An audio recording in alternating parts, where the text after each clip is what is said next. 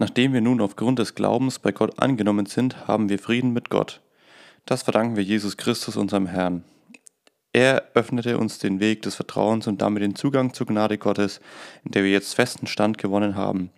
Nun haben wir Grund, uns zu rühmen, weil wir die gewisse Hoffnung haben, dass Gott uns an seiner Herrlichkeit teilnehmen lässt. Mehr noch, wir rühmen uns sogar der Leiden, die wir für Christus auf uns nehmen müssen. Denn wir wissen, durch Leiden lernen wir Geduld, durch Geduld kommt es zur Bewährung, durch Bewährung festigt sich die Hoffnung. Unsere Hoffnung aber wird uns nicht enttäuschen. Denn dass Gott uns liebt, ist uns unumstößlich gewiss. Seine Liebe ist ja in unsere Herzen ausgegossen durch den Heiligen Geist, den er uns geschenkt hat. Diese Liebe zeigt sich darin, dass Christus sein Leben für uns hingegeben hat. Zur rechten Zeit, als wir noch in der Gewalt der Sünde waren, ist er für uns gottlose Menschen gestorben. Nun wird sich kaum jemand finden, der für einen Gerechten stirbt. Allenfalls opfert sich jemand für einen Wohltäter. Wie sehr Gott uns liebt, beweist er uns damit, dass Christus für uns starb, als wir noch Sünder waren. Wenn wir aber jetzt bei Gott angenommen sind, weil Christus sein Leben für uns gab, dann werden wir durch ihn erst recht aus dem kommenden Strafgericht gerettet werden. Als wir Gott noch, das, noch als Feinde gegenüberstanden, hat er uns durch den Tod seines Sohnes mit sich versöhnt. Dann werden wir als mit Gott Versöhnte nun erst recht durch das Leben seines Sohnes vor dem Verderben gerettet werden. Darauf hoffen wir, ja, noch mehr, wir müssen uns damit wir rühmen uns damit, dass wir Gott auf unserer Seite haben. Das verdanken wir Jesus Christus, unserem Herrn, der uns die Versöhnung mit Gott gebracht hat. Deshalb gilt, wie die Sünde durch einen einzelnen Menschen in die Welt kam, so auch die Überwindung der Sünde. Die Sünde dieses einen brachte den Tod mit sich, und alle verfielen dem Tod, weil sie auch alle selbst sündigten. Die Sünde war schon in der Welt, bevor das Gesetz durch Mose verkündet wurde, aber solange es kein Gesetz gibt, wird Sünde nicht als Übertretung angerechnet. Trotzdem herrschte der Tod schon in der Zeit von Adam bis Mose über die Menschen, auch wenn sie nicht wie Adam gegen einen ausdrücklichen Befehl Gottes verstoßen hatten. Mit seinem Ungehorsam ist Adam das genaue Gegenbild zu dem anderen, der kommen sollte. Doch die rettende Gnade ist nicht einfach das Gegenstück der begangenen Sünde. Die Verfehlung des einen Menschen hat allen übrigen den Tod gebracht. Das wird mehr als aufgewogen durch die Gnade Gottes und das Geschenk, das allen durch die Liebestat des einen Menschen Jesus Christus zuteil wird. Diese Gnade, dieses Gnadengeschenk und das Gericht über die Schuld des einen und überhaupt nicht sind überhaupt nicht vergleichbar. Das Gericht hat es mit der Verfehlung eines Einzelnen zu tun und führt zur Verurteilung. Die Gnade hat es mit einer Unzahl von Verfehlungen zu tun und führt zur Gerechtsprechung. Durch die Verfehlung des einen kann dieses einen wegen der Tod zur Herrschaft über die Menschen. Umso mehr werden durch den einen Jesus Christus alle, die im ewigen Leben zur Herrschaft gelangen, die die überreiche Gnade Gottes und das Geschenk der Gerechtsprechung empfangen. Also, durch die Geburtsübertretung des einen Menschen kam es dazu, dass alle verurteilt wurden. Ebenso bewirkt die Gehorsamkeit des einen, dass alle für gerecht erklärt werden und leben. Weil ein einziger ungehorsam war, sind alle zu Sünde geworden. Ebenso werden alle vor Gott zu Gerechten, weil der eine gehorsam war. Das Gesetz ist nachträglich hinzugekommen, damit die Macht der Sünde sich in Gesetzesübertretung entfalten sollte. Wo aber die Sünde ihr volles Maß erreicht hatte, da wuchs die Gnade über alle Maßen hinaus.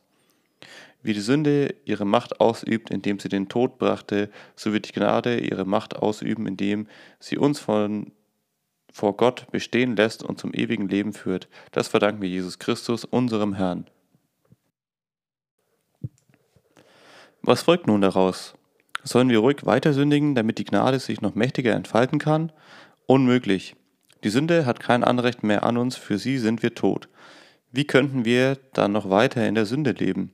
Ihr müsst euch doch darüber im Klaren sein, was bei der Taufe mit euch geschehen ist. Wir alle, die in Jesus Christus hineingetauft wurden, sind damit in seinen Tod hineingetauft, ja hineingetaucht worden. Durch diese Taufe wurden wir auch zusammen mit ihm begraben.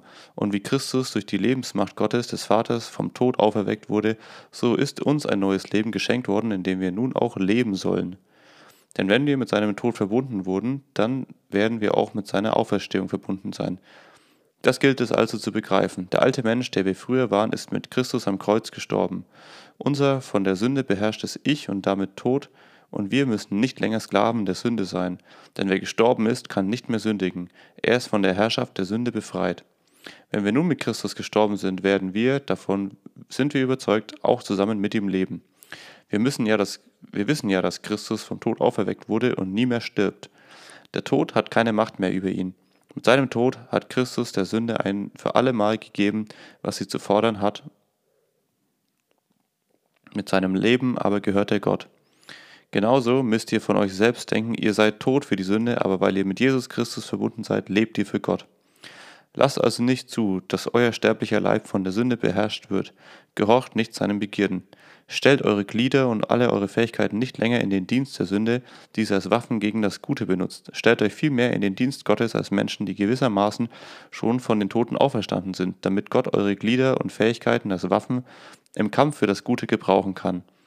Die Sünde wird nicht Herr werden über euch, denn ihr lebt nicht mehr unter dem Gesetz, sondern unter der Gnade.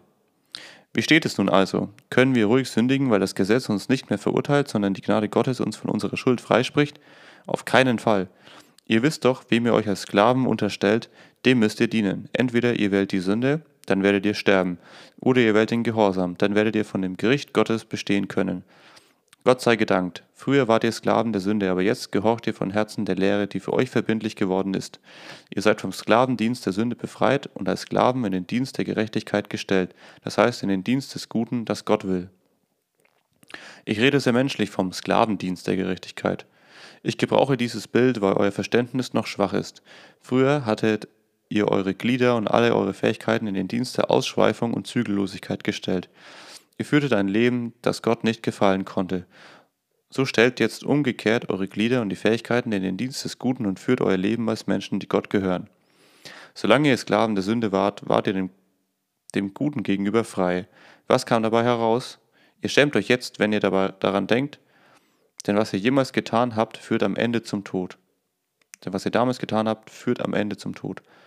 Aber jetzt seid ihr vom Dienst der Sünde frei geworden und dient Gott. Was dabei herauskommt, ist eine, Liebes, eine Lebensführung, durch die ihr auch als Gottes heiliges Volk erweist und am Ende erwartet euch ewiges Leben.